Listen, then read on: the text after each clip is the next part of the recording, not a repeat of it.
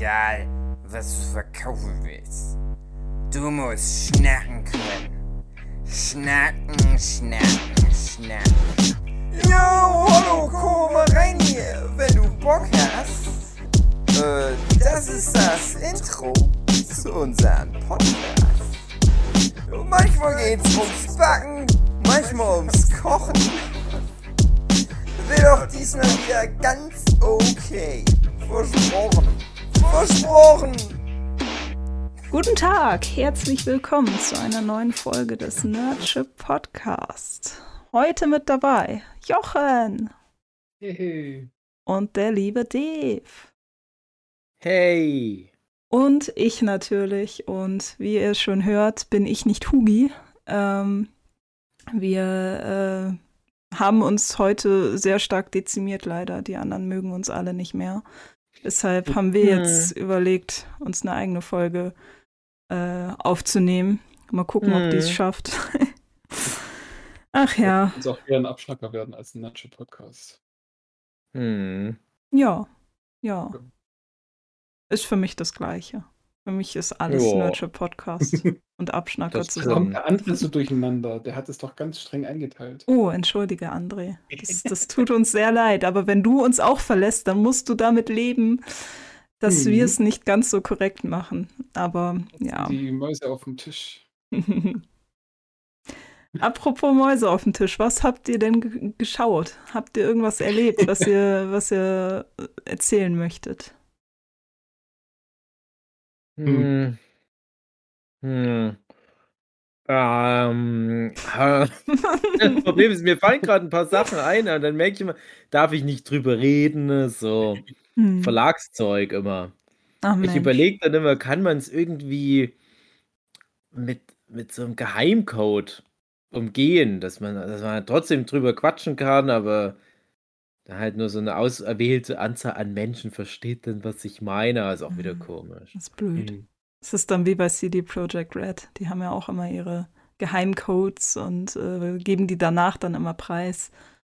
Nicht ganz interessant. Äh, was? Weiß ich nicht. Was ja, die das? haben für äh, bei CD Projekt Red, das ist ähm, ja das Entwicklerstudio für zum Beispiel die Witcher Games oder äh, Cyberpunk. Ach so, hm? Und die haben eben für, ähm, damit sie intern eben über manches reden können, haben sie ähm, ganz spezielle Codes für die Spiele, die sie halt intern nur so nennen, damit da nichts rauskommt. Ach so, ja, ja. Ähm, hm. Und apropos, ähm, die haben jetzt für Dezember ähm, das Witcher Next Gen ähm, ja, gep- rausgebracht oder, oder angekündigt, dass, äh, dass sie das da rausbringen möchten. Das ist ähm, anscheinend einfach nochmal eine überarbeitete Version von äh, Witcher Wild Hunt. Und ähm, genau, da, das wird es dann für die PS5 nochmal so geben, so wie ich das jetzt gelesen habe. Da bin ich ganz, ganz gespannt drauf. Bin Ich überleg grad- gerade, ist das, ist das auch noch ursprünglich sogar PS3 gewesen? Ah, ich glaube nicht. Wild Hunt? Wild Hunt 2015 kam Wild Hunt ra äh, Ah, raus. okay, ich glaube, das war es schon Nicht PS4. mal, ja. Ja. Ja. Aber warum, warum bringt denn die nicht die ganz alten Witcher-Spiele nochmal raus? Das Ja, es hat kommt. kaum jemand, kaum jemand hat Witcher 1 gespielt, habe ich das Gefühl. Stimmt, aber das tun sie. Das haben sie auch vor kurzem erst angekündigt. Mhm. Also, das, so wie ich auch korrigiere mich, du weißt da wahrscheinlich mehr, aber ich glaube, sie haben das erste auf jeden Fall angekündigt, dass da ein Remake kommt für die neuen Konsolen. Aber ich bin mir nicht sicher, welche. Wenn es für PS5 ist, dann kriegt man eh keine Konsole. So ein Scheiß. Mhm. Ah. Wann war die Konsole angekündigt? Für 2020 schon, oder? Mhm. Da kam sie Mhm. raus. Ja, es ist ultra schwierig. Mhm.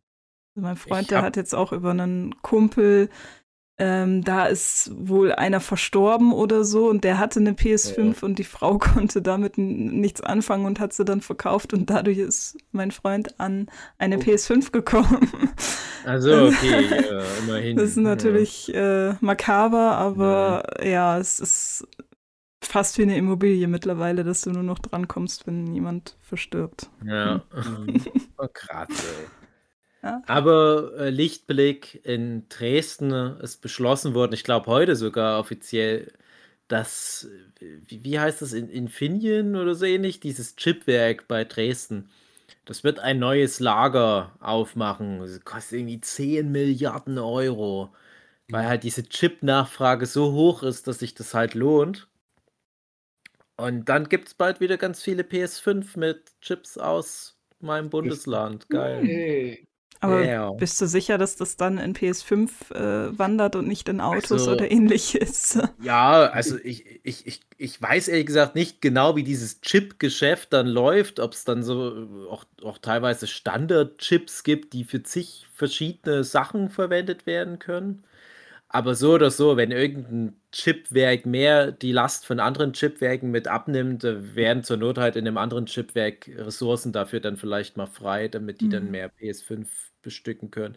Ist auch komisch, wenn man sich das mal so vorstellt. Das, das, dass, dass man nicht genug PS5s bekommt. In was für einer Welt wir leben. Aber das ist, vielleicht können wir das gleich mal als, als Überleitung nehmen. Wir hatten gerade im Vorgespräch das Reizthema Strom und Gas.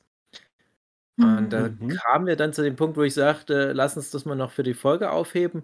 Und das ist nämlich ein Thema, was mir in den letzten Wochen ganz oft vor die Füße knallt. Äh, weil ich jetzt auch den Film Soylent Queen nochmal geguckt habe. Da hatte ich, glaube ich, letzte Woche drüber gequatscht. Aber Ich hatte ihn jetzt vor, vor ein paar Wochen nochmal geguckt, sagen wir mal so. Also habe ich da im Podcast drüber erzählt? Ich weiß es jetzt nicht mehr. Ist auf jeden Fall auf dem Workshop Ja, erzählt. wahrscheinlich beim Workshop. Und das Ding bei Soylent Queen ist halt, falls ich es erst vor kurzem im Abschlag oder wo auch immer erzählt habe, Entschuldigung, ich erzähle es nochmal kurz, was zum Thema gehört.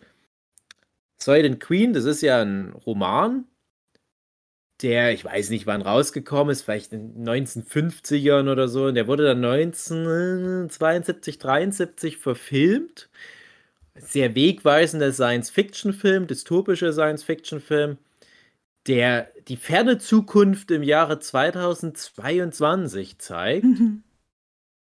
Und der ist super düster, der Film. Ja, da kommt ja auch, nee, das ist ein Spoiler.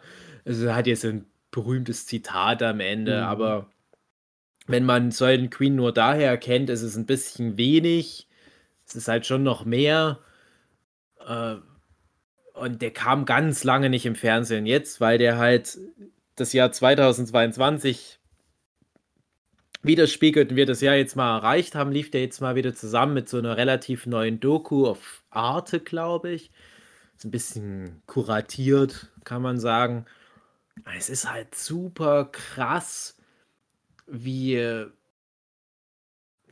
wie abstrus viele von den Sachen in dem Film noch vor, sagen wir mal, 20 Jahren wirkten. Ne?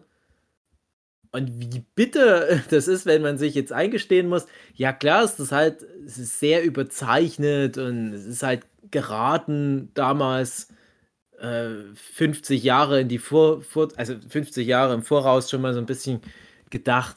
Natürlich klappt das nie so, aber es ist echt vieles dabei, wo du dann denkst, ja, es ist nicht so weit weg.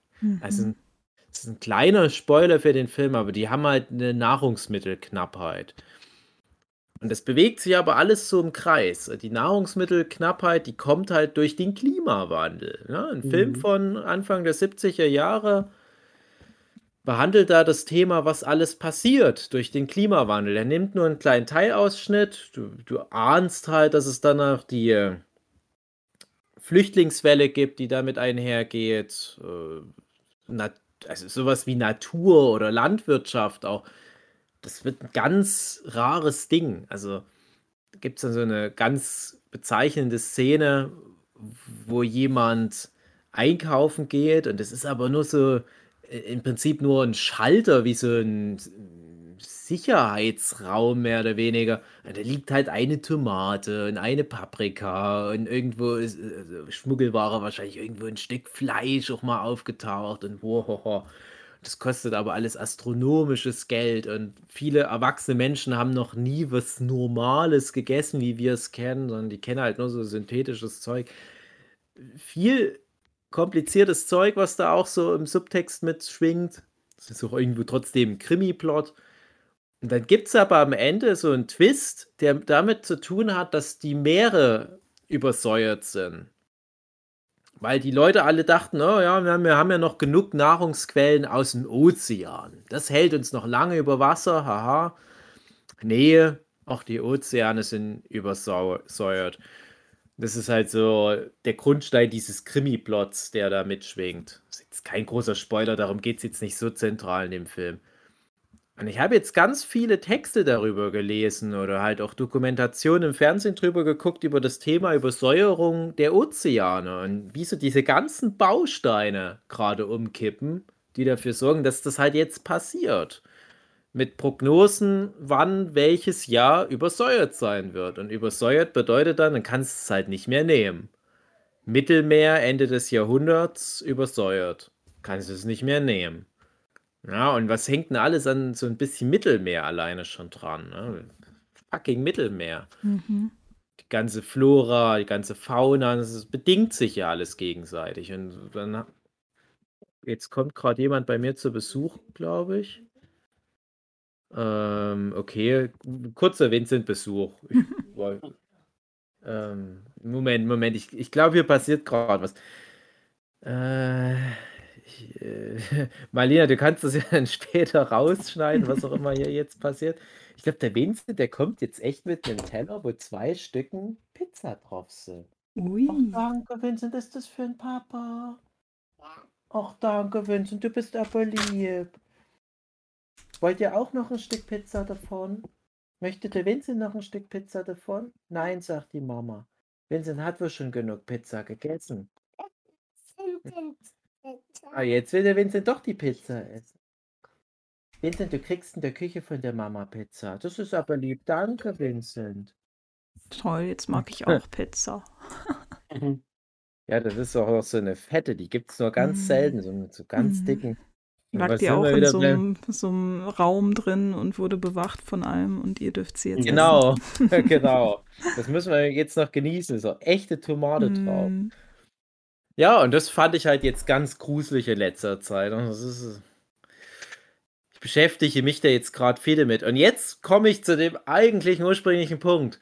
Nämlich der Film Soylent Queen, der basiert ganz zentral auf einer Aussage von einem echten Wissenschaftler, der in den 50er Jahren so einen Bericht gemacht hat über die Lage der Menschheit. Ich, ihr könnt das alle, alles nachgoogeln, ich werde jetzt so viel falsch erzählen.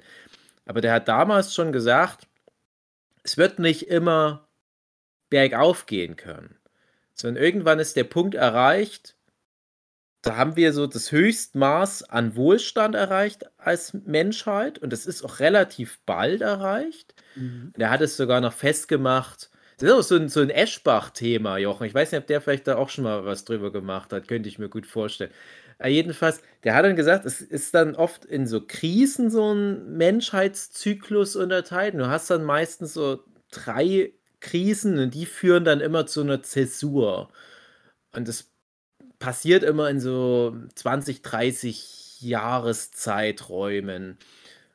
Und immer wenn sowas durch ist, hast du dann wieder was wie so ein Ventil, was sich öffnet, und dann hast du wieder so einen neuen Status quo für die Menschheit. Wir sind jetzt gerade wieder mittendrin. Und der Film Soylent Queen, der zeigt halt im Prinzip, dass wenn es dann schon bergab geht. Und die Frage ist halt aber, sind wir schon in diesem Bergab-Bereich drin? Und ich habe halt so das Gefühl, ja, wir sind seit ein paar Jahren in diesem Bergab-Bereich, wo wir uns jetzt jedes Jahr neu damit arrangieren müssen, dass Sachen einfach nicht zurückkommen. Dass ab jetzt alles, wenn man so will, ein bisschen schwerer, unzugänglicher wird. Da kann auch eine Chance drinne liegen. Ja, also man kann jetzt nicht mehr jeden Rotz fressen, weil manche Sachen einfach immer schwerer halt auch zu produzieren sind. Gerade auch das Thema tierische Produkte, äh, Riesenthema, weil daran wieder so viel dranhängt. Und in ein paar Jahren, in ein paar Jahrzehnten spätestens werden wir mal an einem Punkt sein, dass Fleisch einfach mega schwer zugänglich sein wird. Wo man aber sagen kann, ja, aber das ist dann wieder eher so der natürliche Stand, den man für Fleisch eigentlich erreichen sollte, Mhm. weil es jetzt jahrzehntelang einfach viel zu einfach war. Und wir das halt aber auf Kosten der Umwelt halt uns so zurechtgelegt haben. Wir Ja, müssen das wieder aushungern. Und das absolut. gilt aber für ganz vielen. Das gilt auch für Energie, das gilt für Gas. Ne? Also wenn wir diese Reizthemen haben, wir brauchen es nicht immer so warm, wir brauchen nicht rund um die Uhr überall alle Lichter an und so weiter. Und dass wir, dass wir jetzt einfach in der Zeit der Entbehrung sind, ne? Die fetten Jahre sind im wahrsten Sinne vorbei, auch wenn ich ja so eine Pizza habe, die das Gegenteil beweist. Ja? Und das finde ich halt für, gerade auch als Papa für so ein Kind äh, interessant, weil ich halt immer denke, wenn, wenn wir uns irgendwie was Schönes gönnen, ganz oft denke ich mir jetzt, aber wenn Vincent dann mal erwachsen ist, wird es nicht mehr so einfach sein. Ja, wobei, ähm, ich habe heute gerade erst gelesen, dass jetzt der, äh, äh, lass mich die Zahl äh, richtig aussprechen, 8 Milliardste, nee, be, Hm, ja, doch, doch, acht Mensch äh, ja. auf der Erde, ähm, ja, also dass wir jetzt 8 Milliarden Menschen auf der Erde Mhm. sind, ähm, wurde jetzt auf den 15.11. gesetzt. Ähm, und da ist es eben so, dass das wohl zwar weiter steigt, aber nicht mehr so, so wahnsinnig viel wie seit 1950 jetzt zum Beispiel. Ähm, dass das prozentual e eben wieder ein bisschen runtergeht. Und ja, ich weiß nicht, ob, also theoretisch in dem Artikel stand nämlich eben auch, darauf wollte ich gerade hinaus, ähm, dass die reichsten 10 Prozent äh, der Bevölkerung der Erde eben, wenn, wenn die einfach mal was abgeben würden, dazu zählen wir genauso leider, ähm, dass dann der Rest dann super gut leben könnte. Also die Ressourcen wären theoretisch da. Ähm, die Frage Ja, ist halt nur, also- wie verteilt man das vernünftig? Und geht es überhaupt noch vernünftig verteilt? Noch haben wir kein Ressourcenproblem, wir haben ein Verteilungsproblem. Hm. Also bis so äh, 10 Milliarden Leute würde die Erde noch reichen für jeden. Aber wenn es dann über 10 Milliarden geht, dann äh, wird es schwierig. Aber ja, ganz viele Leute leben über die Verhältnisse, oder was heißt nicht ganz viele, aber ähm, wie du sagst, die, die oberen 10% leben halt so dermaßen über die Verhältnisse, dass es für die restlichen 90% nicht immer reicht. Und, äh, da muss man halt echt aufpassen. Aber wie gesagt, wir produzieren anderthalb oder zweieinhalb Mal so viel Nahrung, wie gegessen wird. Also wenn man allein mal guckt, was in, in Restaurants weggeworfen wird, was in Lebensmitteleinzelhandel weggeworfen wird, da davon könnten viele Leute wirklich sich ernähren, aber es wird halt einfach weggeworfen, weil wir ähm, ja keine Äpfel mit Flecken wollen, keine Bananen mit einer braunen Stelle, keine äh, ja, Gurken, die nicht einer ganz bestimmten Biegenorm entsprechen. Alles das, was so, so natürlich wächst, wird halt ganz viel weggeworfen und kommt gar nicht erst in irgendwelche Läden, dass wir überhaupt erst kaufen könnten, sondern wird halt weg, vorher schon weggeworfen. Und das Mhm. ist irgendwie auch ein großes Problem. Und das nächste Problem ist, dass halt alles doppelt und dreifach dann irgendwie in Plastik eingeschweißt worden ist. Wo du ja wirklich, du kannst im Laden geschälte Orangen oder Mandarinen kaufen, die dann wieder in eine Plastikbox eingebaut, äh, äh, eingetütet sind. Wenn man da auch vorstellt, äh, oder auch denkt, so, halt, ge- geht's eigentlich noch? Ja. Das sind wirklich so Sachen, das sind so, so einfache Sachen, wo man, wo man sagen würde, so, nee, das, das braucht es einfach nicht. Da könnte man schon dagegen machen, äh, gegen gehen, aber das hat auch das. Es gibt ja dann auch in, in größeren Städten gibt es solche, ähm, äh, wie heißen die, die Läden, wo, wo halt nichts verpackt wird, sondern wo man halt Mhm. mit seinen eigenen Tüten und Beuteln kommen kann und es dann direkt dort rein äh, sich abfüllen lassen kann Flaschen, wo, wo sich dann irgendwelche Flüssigkeiten reingeben äh, kann. Das gibt's, funktioniert in größeren Städten, weil dort dann eben auch genug Leute das machen. Wir hier auf dem Land geht halt nicht, weil wenn dort äh, irgendwie fünf Leute das machen würden, dann lohnt sich das nicht, da dafür einen Laden hinzustellen.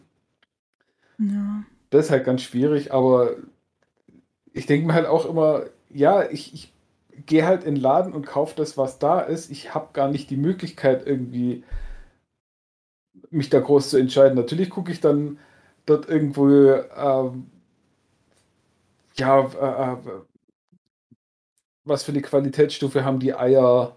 Sind es von äh, irgendwelche Legebatteriehennen oder sind es irgendwie äh, Freilandhühner oder sonst irgendwas? Da kann man so ein bisschen was steuern, aber so, äh, also womit ich halt ein großes Problem habe, ist, wenn man dann diese ganzen Probleme immer aufgezählt kriegt und dann hinten rauskommt so, ja, und du als Kunde bist schuld dafür. Mhm. Weil dann sage ich halt auch, ja, okay, ich verstehe, wenn ich als Kunde das nicht kaufen würde, würde es nicht produziert werden und dann hätte man den ganzen, die ganzen Probleme nicht.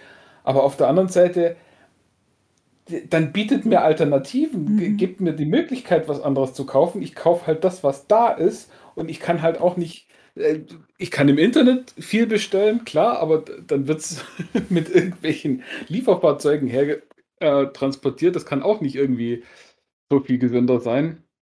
An die, diese ganzen äh, ja, fair gehandelte Ware und das alles, das ist schön und gut, ja, und kauft man auch, wenn es die Möglichkeit dazu besteht. Aber bei ganz vielen Sachen besteht die Möglichkeit nicht. Da müsste man dann, weiß ich, irgendwie eine halbe Stunde in die nächste Großstadt fahren, damit man dort irgendwie so einen speziellen kleinen äh, Laden findet, wo das dann alles da ist. An, ob da dann wirklich viel gewonnen ist, weiß man halt nie. Ja, ähm. das Ding ist, du redest hier von grundsätzlichen Sachen, also von Lebensmitteln mhm. hauptsächlich, die ja jeder braucht. Das Ding ist ja eigentlich viel mehr. Ähm, und da möchte ich auf einen Instagram-Post zu sprechen kommen, den die liebe Isa äh, vor kurzem gemacht hatte. Ähm, also mhm. Also Isa, Andres Freundin, sie war ja auch schon mal im Podcast dabei für die Zuhörenden. Ähm, die hat nämlich auf das Luxusproblem ich nenne es bewusst Luxusproblem mit dem Fast Fashion, ähm, mhm. ja, äh, darauf aufmerksam gemacht. Ähm, Gerade im Cosplay zum Bereich jetzt zum Beispiel.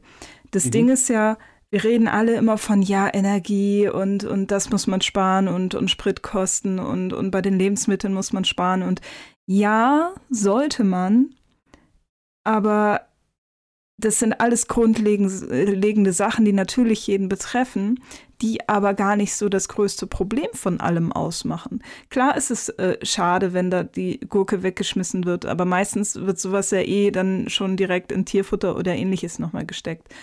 Ähm, das Ding ist aber, wo wir ansetzen sollten, sind eben diese Luxusprobleme, wie zum Beispiel Kleidung oder, ähm, oder äh, jetzt speziell Cosplay. Im Cosplay werden so viele ähm, Cosplays mittlerweile gekauft von irgendwelchen China-Seiten, ähm, wo die in Massenware richtig, richtig schlecht produziert werden. Nur, dass da ein 19-jähriges Mädchen, das einmal für ein Selfie äh, sich kaufen kann, anziehen kann, auf äh, Instagram hochstellt, äh, 40, 50.000 Likes dafür kriegt und dann im schlimmsten Fall sogar wegschmeißt. Also ich rede hier wirklich vom schlimmsten Fall.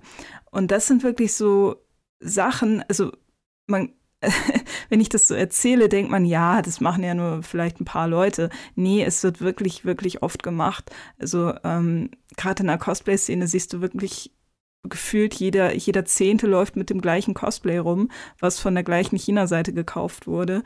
Und es ist nicht schlimm, Cosplays zu kaufen, aber es ist, es ist schlimm, wenn man sich 60 Cosplays im Jahr kauft und dafür die Leute da drüben ausbeutet, ähm, und noch meckert, dass das äh, Cosplay 150 Euro oder ähnliches geko äh, gekostet hat. Und muss sowas denn wirklich sein?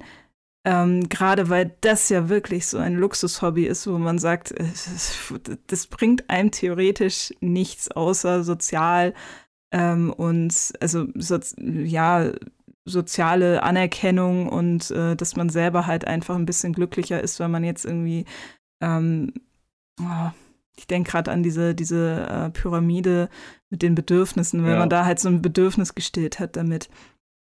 Und wenn man das an, ist, bei das solchen ist ja Sachen. unser Problem hier. Genau. Es geht ja immer nur um, um die Selbstverwirklichung, die oberste Spitze der Pyramide bei uns hier. Genau.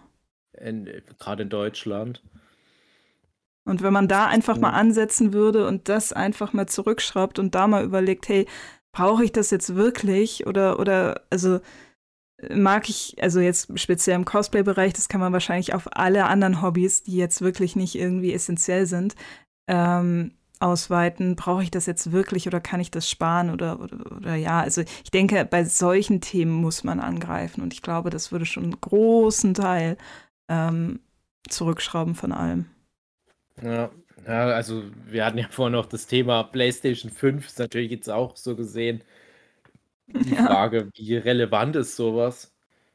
Ah ja, wenn du jetzt sowas ansprichst, wenn du so ein Fass aufmachst wie Klamotten, das ist natürlich total krass, gerade wenn du da mal guckst, wie viel Wasser in so ein 5 Euro Kick-Shirt rein mhm. investiert werden muss, dass das produziert werden kann. Ich habe da mal vor 100 Jahren für ein Magazin einen Artikel illustriert, wo es darum ging, um Fast Fashion und wie das so der Geldkreislauf ist und so weiter. Das waren unglaubliche Zahlen, die da mit dabei standen. Ne? das hat bei mir tatsächlich auch dazu geführt, dass ich dann noch sparsamer beim Klamottenkauf wurde. Und ich, ich bin eh kein großer Konsummensch, also das klappt eigentlich bei mir ganz gut. Mm, und das, das, ich habe das dann noch mehr eingeschränkt. Ich trage auch fast nur Klamotten, die schon mindestens 20 Jahre alt sind. Oh Gott, äh, aber die gehen halt nach. Ja? Ich sag dann mhm. halt auch, ich kaufe mir bewusst doch nichts bei Kick oder bei Teddy. Ich äh, schieße mir da jetzt vielleicht ins eigene Bein, falls die jetzt gerade eine E-Mail an mich rausschicken wollten. Herr Filecki, wir brauchen Ihre Illustratorenkünste für unsere neue Kampagne. Hier haben Sie 100.000 Euro. Habe ich halt jetzt Pech gehabt. Aber das ist so das Schlimmste, was man machen kann. Dieses, mhm. Diese Billigklamotten, die, wo man irgendwo anders halt den Preis dafür zahlt. Und das hast du nämlich ganz oft noch, ich habe es, glaube ich, schon mal im Podcast erwähnt, aber so ein, so ein ganz schlimmes Ding, was die Leute immer nicht so richtig auf dem Schirm haben, bei Obst, Gemüse und so weiter. Ist ja alles gerade auch wieder teurer geworden und ja, ich denke mir auch manchmal, ich kaufe jetzt mal ein bisschen Obst und Gemüse im Laden ein. Dann stehst du vor und denkst, oh, na, nee, das nächste Mal. Ist, ich warte mal auf Angebot. Das ist mir doch irgendwie zu teuer für das, was es ist. Aber du hast ja die Wahl normalerweise immer so zwischen zwei, drei verschiedenen Qualitätsstufen. Und gerade bei Obst und Gemüse ist es halt besonders auffällig, gerade auch in Deutschland. Du kannst halt das Billigzeug holen, aber du holst halt das, das wertigere Zeug, wo du dann halt Bio-Qualität hast, wo du halt weißt, da haben die halt nicht irgendwie ge groß gespritzt und so weiter. Oder äh, bestimmte Düngemittel oder was haben sie dafür halt nicht in den Boden mit reingehauen. Bezahlst halt mehr Geld, okay. Aber wenn du den Markt bestätigst in, in, dem, in, der, in der Schwemme an Billig-Obst und Gemüse, bedeutet das, dass du dadurch natürlich halt auch dieses Angebot aufrechterhältst. Und das funktioniert aber nur, indem der Staat diese Billig-Gemüseproduktion subventioniert und du bezahlst dadurch einen steuerlichen Abtrag, der irgendwo über fünf Ecken wieder in irgend so Düngemittel rein investiert wird, was, was wir über unsere Steuern halt bezahlen. Und diese Differenz ist mehr, als wenn wir einfach das teure Gemüse kaufen würden. Versteht ihr, wie ich meine? Mhm. Das ist ein bisschen komplizierter. Wenn wir jetzt einfach alle aufhören würden, dieses Billigobst und Gemüsezeug zu holen, was auch gesundheitlich ja gar nicht so gut für uns ist, also das wissen wir ja alle, dann kämen wir letzten Endes billiger raus. Weil halt dann diese Steuerlast geringer werden würde dadurch. Es ist rein hypothetisch, nicht, dass wirklich dann die Steuern entsprechend angepasst werden würden, aber so rein hypothetisch. Und das finde ich halt, das ist so absurd, dass, dass man das aber auch einfach so schlecht in seinen Kopf reinkriegt. Ne? Dass man, man weiß das ja alles irgendwie, aber es fällt einem halt doch schwer, für Qualität ein bisschen mehr Geld zu bezahlen. Mhm. Aber ich bin zumindest ganz gut in dem Game drin, dass ich mir einfach nichts kaufe. ja, oder wenn, dann kaufst du irgendwie Zeugs, was schon seit zwei Wochen abgelaufen ist. Das oder ich kaufe halt viel gebraucht. Also, mhm. so, mhm. so, also meine Frau, die ist gerade noch in so einer Übergangsphase, die ist halt schon deutlich konsumorientierter, aber jetzt auch nicht so ein Shopaholic. Also die kauft halt schon deutlich mehr, beziehungsweise die kauft halt überhaupt Sachen. Das ist, glaube ich, der wesentliche Unterschied. aber auch fast nur gebraucht, auch Klamotten zunehmend. Da hatte ich dann halt mal eine Phase, da denkt die: „Oh, jetzt wäre mal ein Pullover schön.“ Und dann klingelt dreimal am Tag die Post und das über eine ganze Woche hinweg und da kommen dann insgesamt so 10 Pullover bei uns an.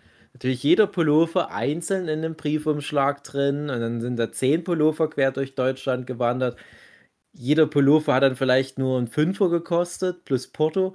Kann man natürlich auch die Ökobilanz dieser Aktion jetzt ausdiskutieren. Aber es muss halt kein neuer Pullover produziert werden. Mhm. Das Mhm. ist schon mal was, ja. Und und ich kaufe jetzt auch zum Beispiel für mein Kind im Wesentlichen nur gebrauchtes Spielzeug, Mhm. gebrauchte Klamotten. Ist alles noch gut. Ja, grad Mhm. bei Kindern ist es ja ganz extrem. Grad Mhm. alles, was Klamotten angeht, die die die werden ja nie ausgetragen, sondern Ja. wird draus ge draus gewachsen. Und genauso mit Spielzeug. Also das ist ja so viel, wo ähm, wo halt mal kurz irgendwie so für 2, 3 Wochen interessant ist, wenn überhaupt. Und dann wandert es irgendwo in 'ne Kiste und dann wird's nicht mehr angeguckt. Also, du kannst ja auch wirklich schon probieren, irgendwie Spielzeug mal 'n 'n paar Monate wegzupacken, irgendwie in 'n Keller zu stellen, wo man nicht rankommt und es dann wieder hochzuholen, dann ist es wieder wie 'n neues Spielzeug. Mhm. Weil, genauso gut kann man dann eben auch Gebrauchtspielzeuge von irgendwoher holen. Also, das ist echt da braucht man jetzt wirklich nicht irgendwie ich mag's zwar, Lego, aber so Lego neu kaufen, grad so die großen Bastelsets, da wird sehr, sehr viel Geld reingesteckt. Mhm. Oder Ja. sehr, sehr, sehr viel Geld verbrannt. Also, äh, Lego gebraucht kaufen ist super Tipp. Kannst dann irgendwie kiloweise Steine kaufen irgendwo. Ja. Ja, aber das Ding ist ja, weil du's grad meintest, Dave, ähm, mit dem, dass da nicht extra 'n Pulli neu für gemacht werden musste. Problem ist ja, die werden einfach gemacht. Also, da rege ich mich auch irgendwie seit 'n paar Monaten drüber auf, weil's mir s also, bewusst seit irgendwie Anfang des Jahres ganz extrem auffällt. Wahrscheinlich bin ich einfach alt geworden, aber ich schaue halt also, ich bin da wahrscheinlich so wie die Sue, ähm, dass ich ab und zu mal so sage: „Ach ja, jetzt werden das“ ich ich ich habe dann bestimmte Sachen, zum Beispiel ich ich brauche jetzt genau mal wieder ein schwarzes Kleid oder so, weil das, was ich getragen habe seit 10 Jahren oder so, trage ich das und dann hätte ich gerne noch mal so 'n schwarzes so in dem Stil dazu. Dann dann habe ich aber bewusst immer so, ähm, das, was ich brauche im Kopf. Und dann durchforste ich immer alles Mögliche, eben auch so, ähm, Secondhand-Läden, aber eben auch bewusst so was wie Zalando, H&M, ähm, was gibt's noch? Ja, About You, halt diese diese ganzen Fashion-Sachen und gucke mir das alles mal an. Es fällt mir auf, wie erstens also, wenn man selber näht, dann merkt man, wie beschissen entschuldigt bitte Mhm. Wortwahl, aber wie Mhm. beschissen diese diese Schnitte sind und vor allem auch die die Stoffe, die dafür verwendet werden. Da denke ich mir: „Ne, also, es ist zwar 'n nettes Kleid, aber wenn das komplett aus Polyester ist, ne, vergiss es. Ich kaufe es nicht, auch wenn's günstig ist oder sonst was.“ Und das meiste wird ja einfach nur runtergesetzt, weil's keiner kauft, weil die Schnitte so sch schief sind und und und scheiße sind und es wurde aber ja produziert. Es ist ja nicht so, dass das auf den Kaufklick produziert wurde, sondern es wurde vorher schon gemacht. Und das liegt dann überall in in Lagern und grad bei H&M zum Beispiel ist es ja so, dass das nicht grade wenig ist. Das ist ja für äh, auf die ganze Welt verteilt und das finde ich so furchtbar und das ist so was, wo ich mir denke, das möchte ich nicht mehr unterstützen.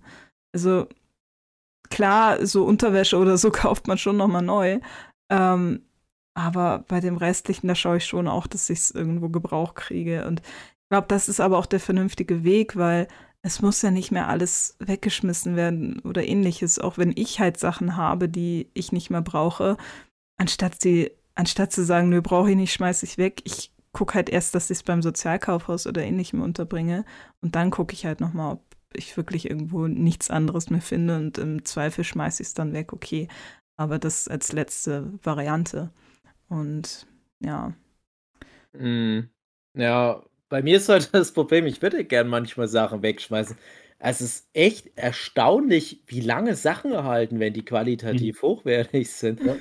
Und und grad bei meinen Klamotten ist echt das in Anführungsstrichen Problem. habe es auch schon mal an einer anderen Stelle erzählt, aber ich hatte mal eine Phase, wo ich halt praktisch fast ausschließlich in Klamotten mein Geld investiert hat. Also mein Weihnachts- und Geburtstagsgeld, als ich meine Hip-Hop-Phase hatte oder die Hip-Hop-Klamotten, die sind halt super teuer. Ähm, Du brauchst halt deinen neuen Echo-Pullover und South Pole-Hosen und äh, wie es halt alles hieß, Fubu-Schlüsselanhänger und so ein Quatsch. Und das ist halt alles so Streetwear, die, die damals halt schick war, die heute halt kaum jemand noch anziehen kann. Das, angeblich kommt es ja gerade wieder zurück, aber ich bin halt nicht mehr 14. Ich kann das jetzt nicht mehr tragen. Das Ding ist aber, die haben sich wirklich teilweise seit den späten 90ern super gehalten, die Sachen. Die Pullover haben vielleicht ein bisschen Farbintensität verloren oder vielleicht ist mal irgendwo an der Hose so irgendwo ein Faden ein bisschen gezogen. Es ist aber marginal. Ich habe wirklich manche meiner Sachen, die ich jetzt nicht mehr so im normalen Alltag anziehen würde, aber schon so als, als äh, Rumwilderhose, wie ich das dann nenne, die sind teilweise jetzt 25 Jahre alt. Ja, ja, ja, doch, 25 Jahre alt. Ich habe jetzt mal dieses Jahr gemerkt, oh, also 97 ging das bei mir los, dass ich ganz vehement so in, in Richtung eigener Kleidungsstil umschwenkte und mir so ganz viele Sachen mal neu geleistet habe, die ich fast alle gefühlt noch habe, wo ich mal jetzt großes Jubiläum gefeiert habe mit meinem Kleiderschrank. Das ist halt verrückt, ne? Also, das, es macht halt echt keinen Sinn, so billig Klamotten zu holen, denke ich mir dann immer auch aus der Hinsicht. Das Kleiner halt Tipp, wirklich nur Dave. diese. Das Ja. kommt im Moment ja eh alles wieder, also ist egal. Ja, theoretisch ja. Also, ist ja immer so dieser Gag, ja, lass es lang genug liegen und dann kommt es immer wieder. Es gibt halt wirklich so zeitlose Klamotten auch. Hm. Und ich bin dann noch irgendwann mal so umgeschwenkt. Ich habe dann mal gesagt, so, ich war jetzt einen Großteil meines Lebens sehr auffällig unterwegs, was meine Klamotten anbelangt.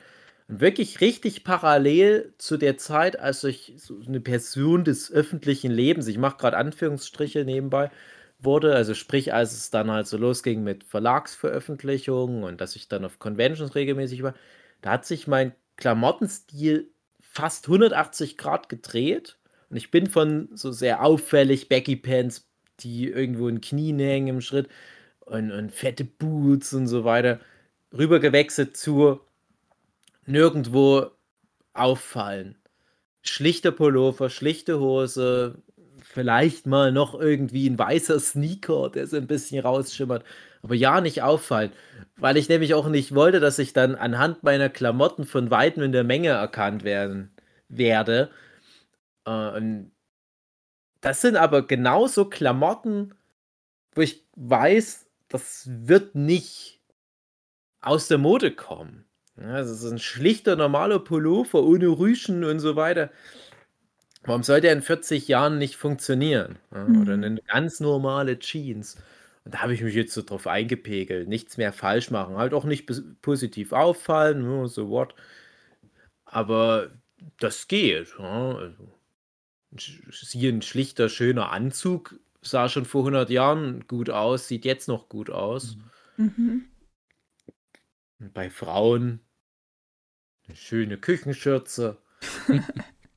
Nein, aber Das Maidkleid dazu. genau. Und ja, ja, ein Maidkleid, das ist ja wirklich so ein Ding. Das ist ja wirklich das perfekte Beispiel. Ja, ich weiß schon, dass das cool ist, wenn man jeden Tag was anderes anhat, aber das ist es doch dann auch nicht wert. Also, ich habe mal eine Sendung drüber gesehen, über so Styling, Fashion-Experten, äh, so irgendwie Berlin-Mitte oder was, die dann so ihre Tipps rausgehauen haben. Und da ging es halt auch drum, den Kleiderschrank sehr minimal zu halten, aber dafür die Kombination aus den Kleidungsstücken, Mhm.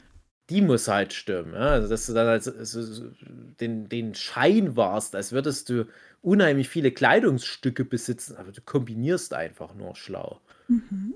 Nennt man Capsule Wa- Wardrobe.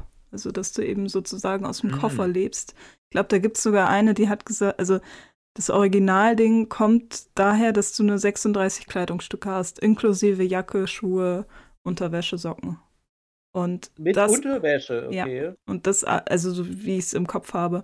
Und das alles kombinierst du eben vernünftig. Du suchst dir drei Farben raus und an den, an die hältst du dich, weil die drei Farben kannst du immer irgendwie miteinander kombinieren. Mhm. Und ähm, ja, da kannst du dir ganz viele Vorlagen zum Beispiel im Inter Internet raussuchen. Das meiste hast du wahrscheinlich sowieso zu Hause.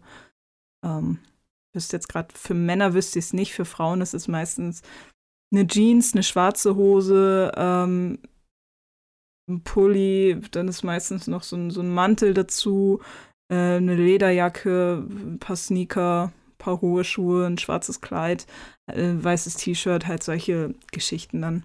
So, das ist dann schon noch weitgehend vorgegeben, was das sein sollte. Nö, nicht unbedingt. Also, aber, aber so in diesen Vorlagen, die du da hast, da kannst du dir das da raussuchen und ähm, das ist halt so das, was man modern oder, oder klassisch zeitlos am besten kombinieren kann, theoretisch, Mhm. wenn man da jetzt irgendwie nicht sich selber verwirklichen möchte.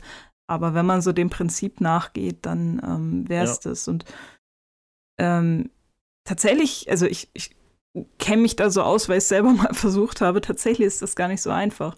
Also ja, vor allem, da, da merkt man dann erstmal, wie viel Kleidung man überhaupt hat. ja. Und ich habe da letztens erst mit meinem Freund drüber gesprochen, weil ich gar keine Ahnung habe, ob ich als Frau viel oder wenig Kleidung habe. Und ich meine, er hatte jetzt auch schon so seine Erfahrungen mit Frauen und hat auch viele Freundinnen und so. Also neben mir natürlich, nein.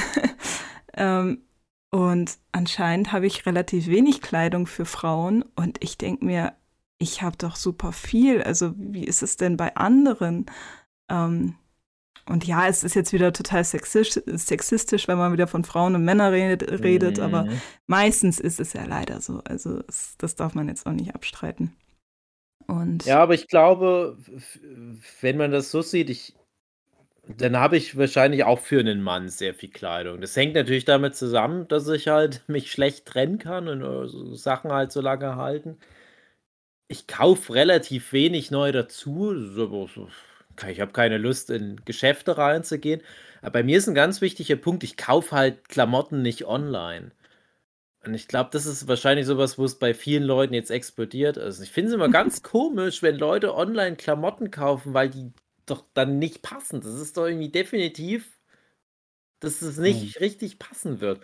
Und zum Beispiel die Sue, was ich vorhin erzählt habe, wenn die da ihre 10 Pullover kauft, die wird auch nicht alle davon tragen. Ja? Die sagt sich, ja, das ist immer noch ein guter Schnitt, ist immer noch preiswerter, als wenn sie jetzt im Laden so Zeug neu kaufen würde.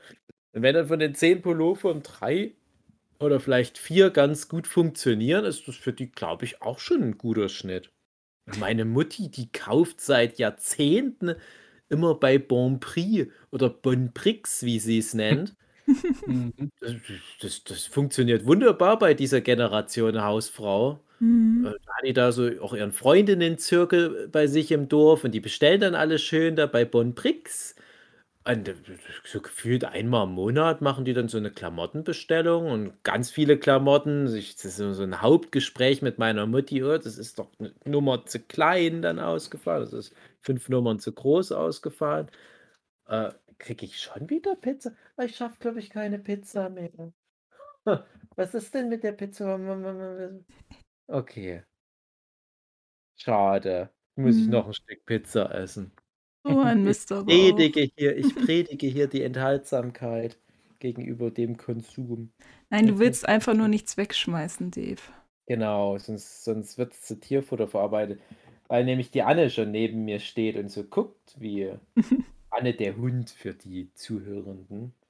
Anne der Hund ist immer ganz lieb, wenn es was zu essen gibt. Hm. Ganz braver Hund. Aber Kenn ich Anne irgendwoher. findet nix. Ja, und ich habe tatsächlich äh, äh, Kleiderschränke im Laufe der etwa zehn Jahre, die ich in der Wohnung habe, habe ich insgesamt zwei Kleiderschränke dazu kaufen müssen.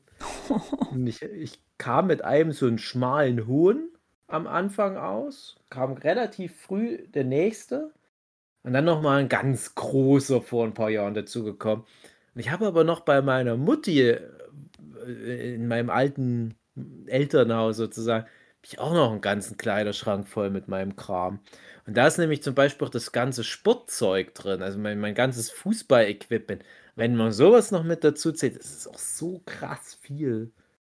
Das ist ja wahrscheinlich dann ähnlich wie bei Cosplayern. Also, was du als Mhm. Fußballer alleine schon an Spezialkleidung brauchst. Ach du, ich kenne das. Ich, ich snowboarde ja noch. Da habe ich mir letztens erst Secondhand wieder noch eine neue Snowboardjacke und Hose nach ein paar Jahren mal wieder bestellt.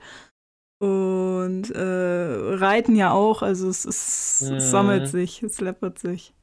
Ja. Aber, Dave, ich kann dir sagen, aussortieren hilft manchmal extrem, um auch den Kopf einfach mal freizukriegen. Aber bei dir ist ja das Mhm. Problem Zeit. Mhm. ja. Ja. mm, Dieses Marie Kondo-Ding, so macht es dich glücklich.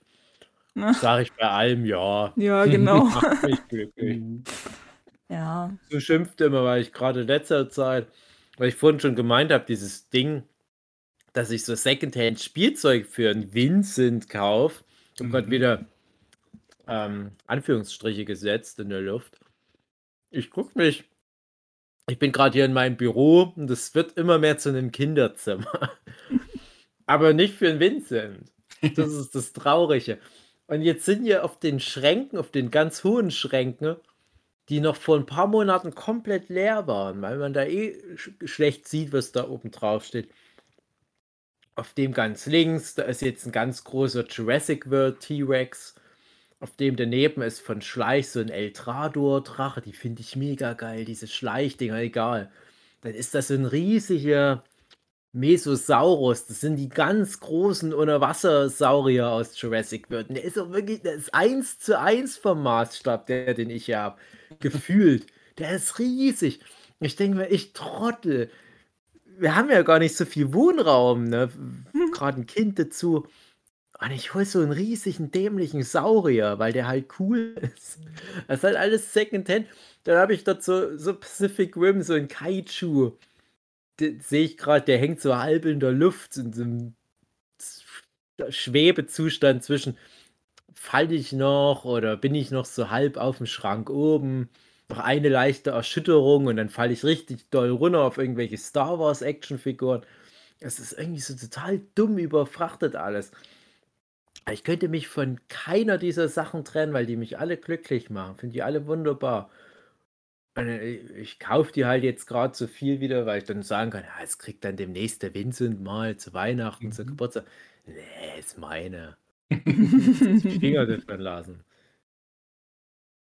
Ja, das ist, das ist, aber trotzdem, das ist alles Secondhand-Zeug. Das, das sind dann immer so diese typischen, mein Kind äh, spart auf eine PlayStation 5. Deswegen machen wir sein Zimmer leer und verkaufen alles bei eBay. Hier hast du alles für 100 Euro. Ich, bin ich dabei.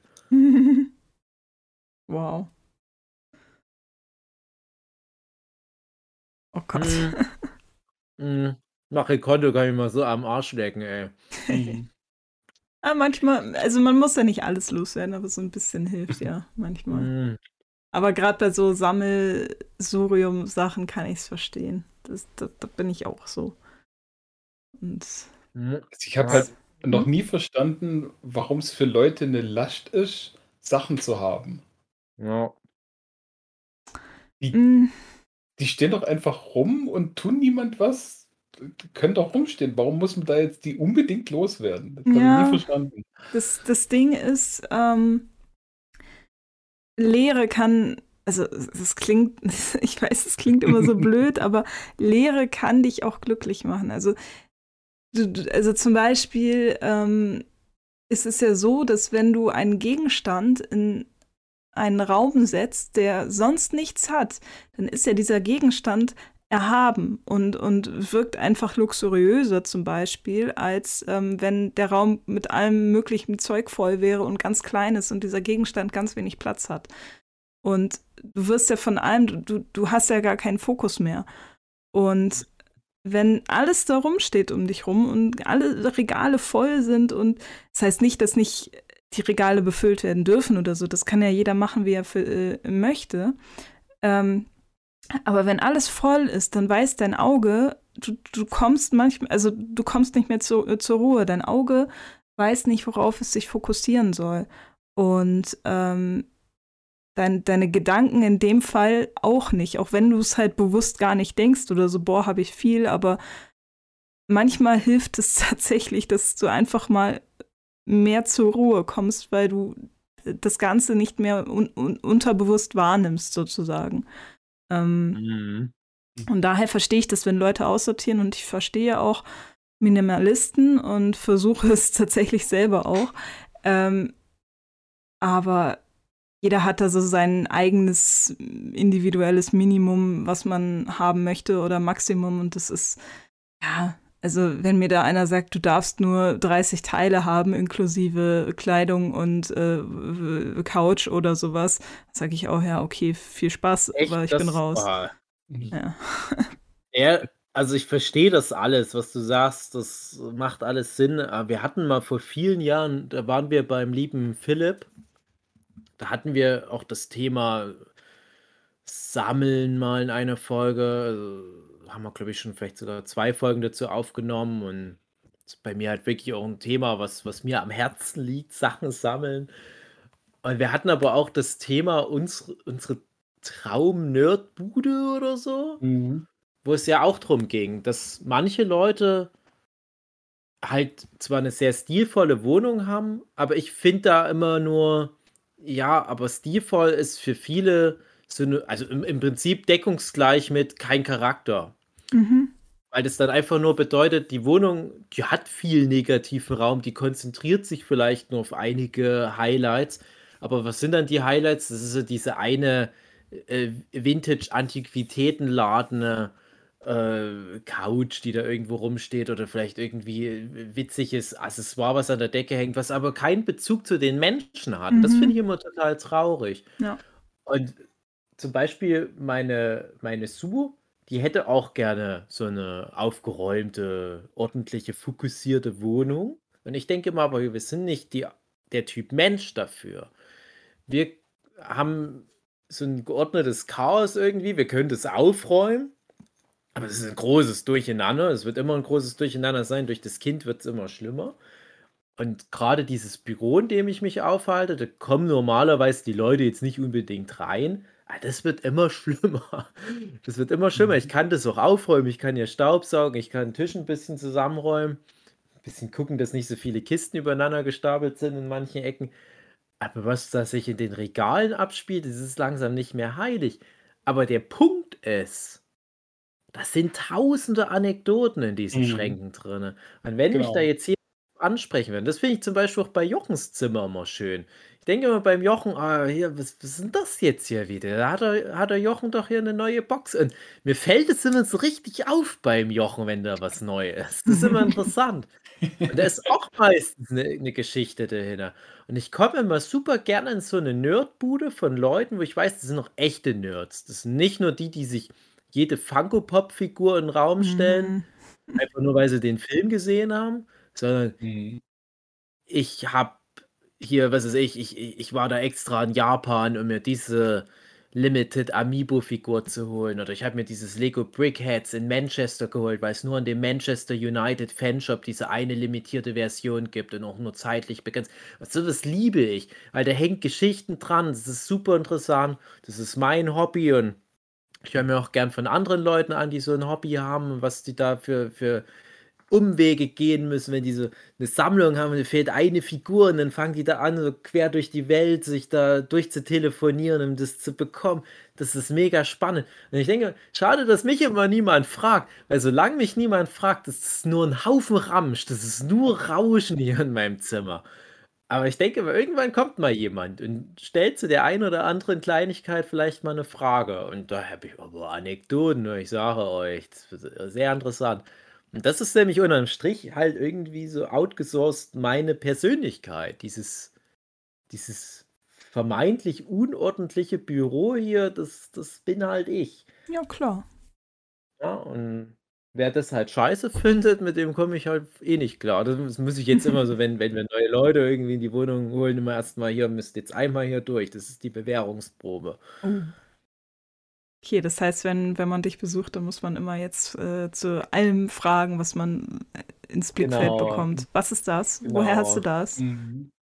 Ey, das ist wirklich schlimm. Also, der Jochen war ja jetzt auch schon lange nicht mehr hier in dem Ja. Zimmer. Ähm, es, es wird halt immer voller, immer voller, immer voller. Und ich habe ja hier auch einige meiner Veröffentlichungen. Diese sind auch so die ersten Schränke mittlerweile voll meine Manuskriptschränke. Ich hatte damals zu den ersten Workshops immer gesagt, Leute, bitte bedient euch hier in dem Zimmer. Nehmt euch was, blättert mal rein, stellt Fragen. Und das hat immer nicht so geklappt. Also ich verstehe es auch, ne? Man hat ja dann andere Sachen zu tun, man hat nicht so viel Zeit. Aber ich ärgere mich halt auch immer, wenn ich beim Jochen bin, dass ich es nicht schaffe, äh, da halt mir immer mal so ein Buch zu nehmen und mal reinzulesen oder mich mal ein bisschen mehr so mit diesen Schätzen zu So viel beschäftigen. mehr vorbereitet, was ich aber dann vergessen habe, weil ich es aufgeräumt habe. Ja, siehst du hab- mal. Die ganzen tollen neuen Boxen, die hast du nämlich gar nicht gesehen, Ja. weil die aufgeräumt sind. Und Artbooks und alles Mögliche. Ah, Ah. hm.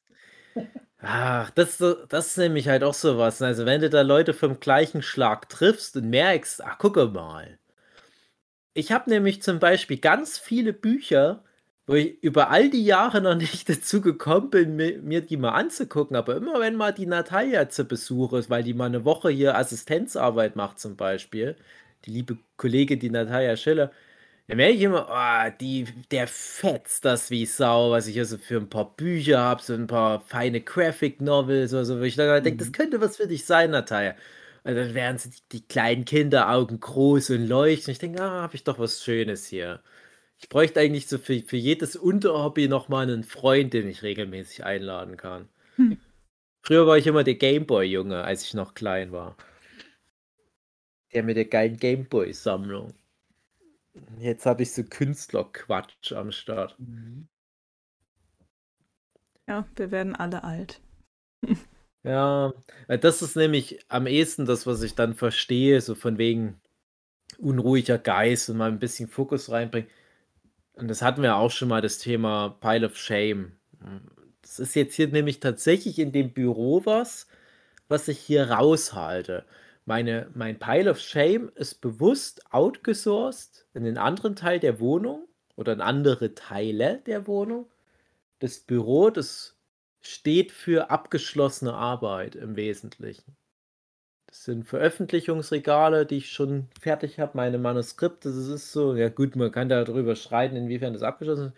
Aber hier ist nicht so Zeug im Sinne von, oh, guck mal, Videospiel, die du noch spielen musst, Bücher, die du noch nicht gelesen hast. Das ist auch wichtig. Weil sonst, wenn ich hier arbeite, dann gucke ich einmal so in den Raum und denke, oh Mist, stimmt, den Rotz solltest du ja auch mal noch lesen. Kenne ich aber. Weil letztendlich ist auch das alles wiederum in Anführungsstrichen nur ein Luxusproblem. Ja, ja, genau. Ja. Wo wir, glaube ich, aber alle schon auf den Konsens kommen, dass wir sagen, man muss nicht immer alles neu kaufen. Man kann sich vieles auch Gebrauch kaufen. Man kann Mhm. bei vielem einfach überlegen, macht man es wirklich. Und ich glaube, dass wir da gar nicht so ein großer Teil des ganzen Problems sind. Ähm, nichtsdestotrotz sind wir natürlich ein Teil, weil wir einfach in Deutschland leben. Aber um es jetzt nochmal abzuschließen, weil der Podcast wird nämlich auch langsam alt. Ja. Ähm, ich, ich glaube, wenn wir alle einfach mal so ein Stückchen bei diesen Luxussachen anfangen, da ein bisschen zu überlegen, dann wird die Welt ganz anders ausschauen. Und wir sind da auf einem guten Weg, glaube ich. Bin positiv gestimmt, dass das gut wird. Du hast noch Hoffnung Ja. die Menschheit. Ja, ich schon. Ich habe mir heute eine Sendung angeguckt über Wahlkampf in den USA. Ich habe Oh keine Gott. Hoffnung. Ja, Der das halt, ja jetzt auch- Wir können ja jetzt auch Secondhand Podcast machen, das heißt, unsere ganzen alten Themen nochmal neu auflegen. oh ja. Ich glaube, Kritiker behaupten, das machen wir schon eine ganze Weile. Also wenn, wenn wir jemals einen Kritiker kriegen, der das wirklich auf irgendwelchen Internetseiten kritisiert und nee, nee, vergiss es. Schönes. Sollen sie machen. Ich, ich schäme mich dann manchmal auch, dass wir so viel, ähm, so viel Speicher im Internet einnehmen für unsere Folgen. Speicher, der sinnvoller verwendet werden könnte. Für, für nachhaltigere Projekte, aber naja. Aber wir stillen damit bestimmt auch ein Bedürfnis der Zuhörenden. Genau. Aber vor allem unseres, uns auszudrücken. Genau.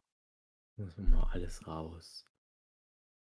Und wir freuen uns dann auf nächste Woche, wenn wieder alle da sind. Mhm. Dann können wir mal so richtigen Quatsch wieder bereden. So richtig Maslow'sche Bedürfnispyramide bis nach ganz oben durchgespielt. Alles ist geklärt, der neue H&M-Pullover sitzt halbwegs. Die Tiefkühlpizza ist im Bauch und wird verdaut. Mit billigem Saft. Hm. Und dann reden wir schön über irgendeine neue Netflix-Serie. Und da freue ich mich schon Mhm. drauf. Und bis dahin wünsche ich euch allen einen schönen Abend. Oder will noch jemand schnell erzählen, was er im Fernsehen gegoogelt hat? Nö, nächste Woche. Nicht viel. Für nix ein. Heute mal den äh, Hobbit, habe ich ja gesagt, gibt es ja diese, den Zusammenschnitt, diesen Fancut. Ja, Äh, ich habe zwei Stunden davon geschafft und dann war es mir langweilig. wie lang ist denn das dann? Also ist es nach zwei Stunden noch nicht durch, oder was? Nee, das ist irgendwie so vier, viereinhalb. Ja, da haben sie aber auch nicht viel gekonnt. Ha. Nee. Und ich bin ja jetzt gerade wieder in so einer Herr der Ringe-Phase. Aber Mhm. es funktioniert einfach nicht. Ich kann den Film nicht angucken. Ja. Ja, mal gucken, was, was, was bei mir mal demnächst wieder ansteht. Ich nehme mir immer so Sachen vor, mich mal wieder so ganz schlimm in Harry Potter reinnörden und dann mal wieder sowas so richtig genießen. Gerade mal gegen Weihnachten habe ich da mal Bock auf Mhm. sowas, weil ich da früher immer so meine Phasen hatte. Äh, äh, naja, nee, ach, hm. Ich habe immer mal so, so, so eine Woche habe ich mal Luft für sowas, so übers Jahr verteilt. So. Stecke ich mich mal wieder mit irgendeinem so einem Fieber an. Ich hatte jetzt mal wieder so das Horrorfieber über Halloween. Ne? Schön Mhm. gruseln, so ein paar Klassiker ausgraben. Vielleicht mich mal doch wieder mit so einem neuen Franchise mal rumschlagen. Och, hm, dann ist nicht viel bei rumgekommen. Zwei, drei Gurken nebenbei erwischen, die haben dann das, ganze Fieber geheilt. Mhm. Curse of Bridge Hollow oder wie das hieß auf Netflix. Ähm, da war es dann vorbei. So Kinderhorrorfilm. Oh je. Es gibt Kinderhorrorfilme. Es gibt Kinderhorrorfilme, die waren früher sogar mal gut. Also als ich noch klein war, gab es einige Filme, die ab 12 waren, aber das Genre Horror hatten, die aber echt trotzdem gut waren. Zumindest habe ich sie so in Erinnerung. Kennt ihr den Film mit Stephen Dorff, heißt der, glaube ich, der auch dann im ersten Blade-Film mit dabei war? The, Gate oder so heißt der, glaube ich. Äh, ich habe nur noch ganz graue Erinnerung. Der Junge, der ist da halt noch zwölf und ich glaube, seine Schwester ist das noch. Die passen alleine aufs Haus auf.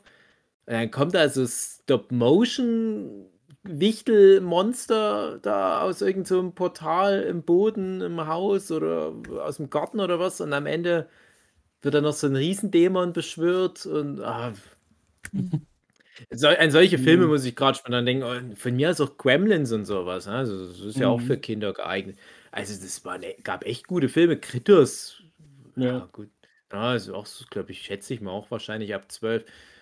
Und das, was jetzt bei Netflix da lief, das ist so richtiger Rotz. Das ist ein richtiger Disney-Kanal, Sonntagnachmittag-Film. Und da ist alles schlimm Hm. billig und schlechte Dialoge. Das muss ich ja nicht ausschließen. Ja.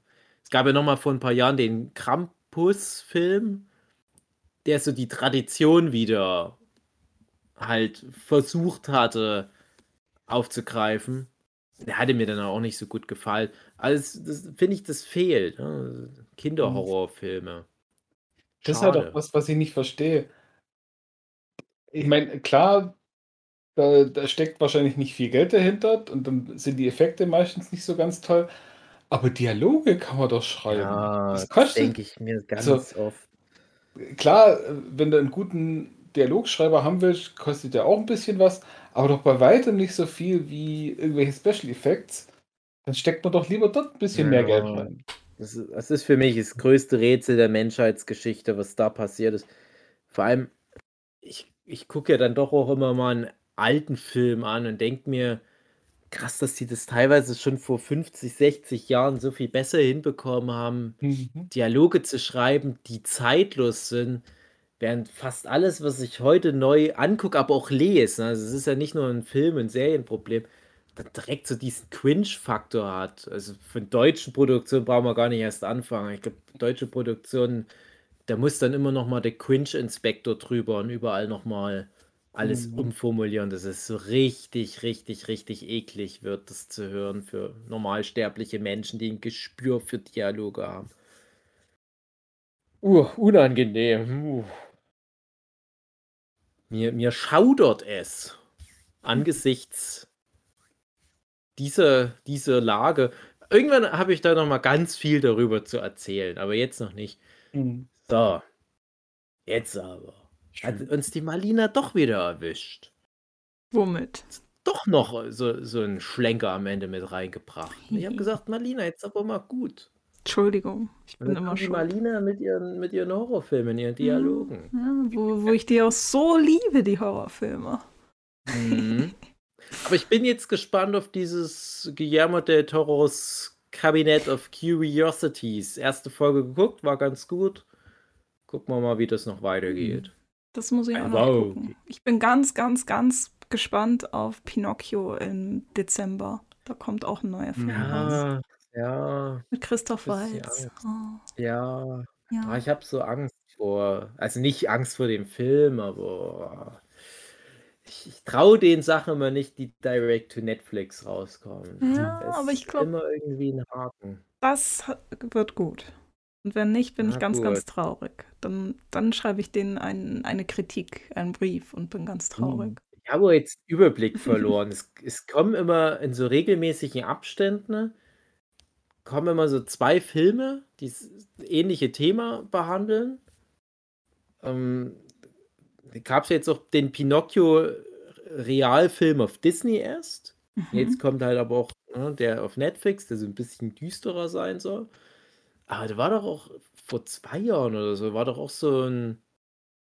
War, war doch das Dschungelbuch. Nee, ist noch länger her. Muss ja dann noch Buch. länger sein. Als das Disney-Dschungelbuch, dieses in Anführungsstrichen Live-Action-Dschungelbuch kam, wo ja nur der Junge echt war. Mhm. Und dann aber parallel wurde noch so ein Andy Serkis Dschungelbuch-Film Mhm. produziert. Mowgli.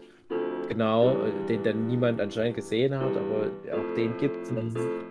Tschüssi, Vincent. Der Papa hört jetzt auch auf mit Podcasten und sagt dir noch dann im Battle kurz Tschüss. So, Marlina, du alte Quassetante, jetzt aber wirklich mal gut. Ich joche mich immer auf. Entschuldigt, entschuldigt. So, ich gehe jetzt noch mal kurz das Kind ins Bett bringen und wünsche euch jetzt wirklich mal eine gute Nacht. Ja, dann, liebe Zuhörende, bis nächste Woche. Mhm. Tschüss. Tschüss.